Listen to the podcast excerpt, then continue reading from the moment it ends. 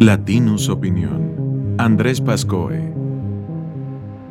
Así como nos gusta ponerle nombre a las generaciones, los baby boomers, los millennials, generación Z, etc., también nos gusta definir algunas décadas que se han caracterizado de alguna manera. Tenemos, por ejemplo, los alocados 20 del siglo pasado, una era de liberación sexual, prosperidad, jazz y alegría pero dieron paso a los difíciles 30, una década marcada por la Gran Depresión y todo el sufrimiento que trajo, así como el principio de la Segunda Guerra Mundial. Los 50 fueron la década dorada. Hubo un gran auge económico en la posguerra, crecimiento de la población, nació el rock and roll y la Guerra Fría dominó la política.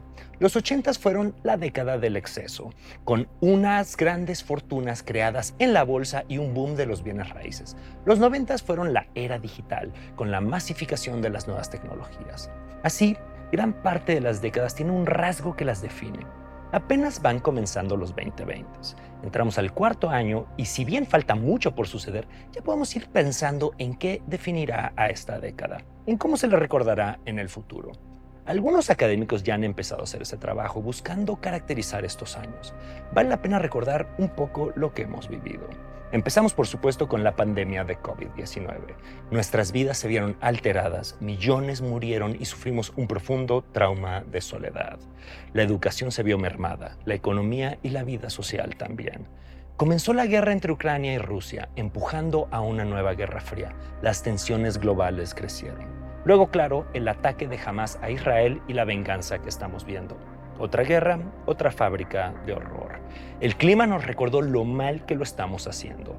Este fue el año más caluroso de la historia y los huracanes, incendios e inundaciones hicieron evidente el horror del cambio climático.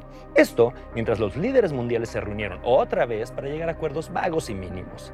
Está también el ascenso del populismo. El asalto al Capitolio en Estados Unidos, una especie de ensayo de insurrección, nos permite pensar que una nueva guerra civil en ese país no es imposible.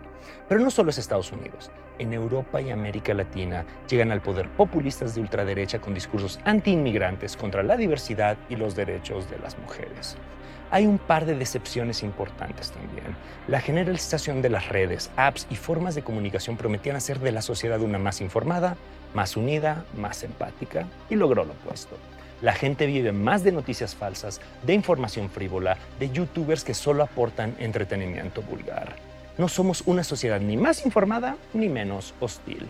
Los movimientos como Me Too y la cultura de la cancelación buscaban sensibilizar a la sociedad sobre la grave normalización del abuso y acoso sexual, así como de las formas de discriminación que arrastramos sin darnos cuenta.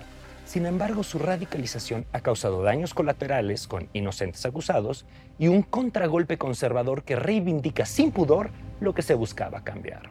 Y llega la inteligencia artificial, cuyo impacto aún no podemos medir.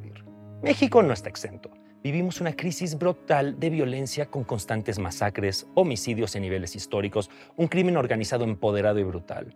Así como unas autoridades que ven este horror con distancia, tranquilidad y hasta algo de desprecio por las víctimas. ¿Cómo llamaremos a esta década? Unos dicen que será la década del desacople, en que perdimos las certezas y enloquecimos un poco. Otros proponen la era de los monstruos por los líderes que nos gobernarán. La nueva era oscura es otro que suena. Personalmente me gusta la década de las policrisis, en que decenas de crisis distintas y no relacionadas surgen y se acumulan, forjando una generación resiliente, pero que vive en la incertidumbre. Empieza el cuarto año de la década con pocas buenas noticias. Veremos si logramos cambiar el rumbo. Esto fue una producción de Latinus Podcast.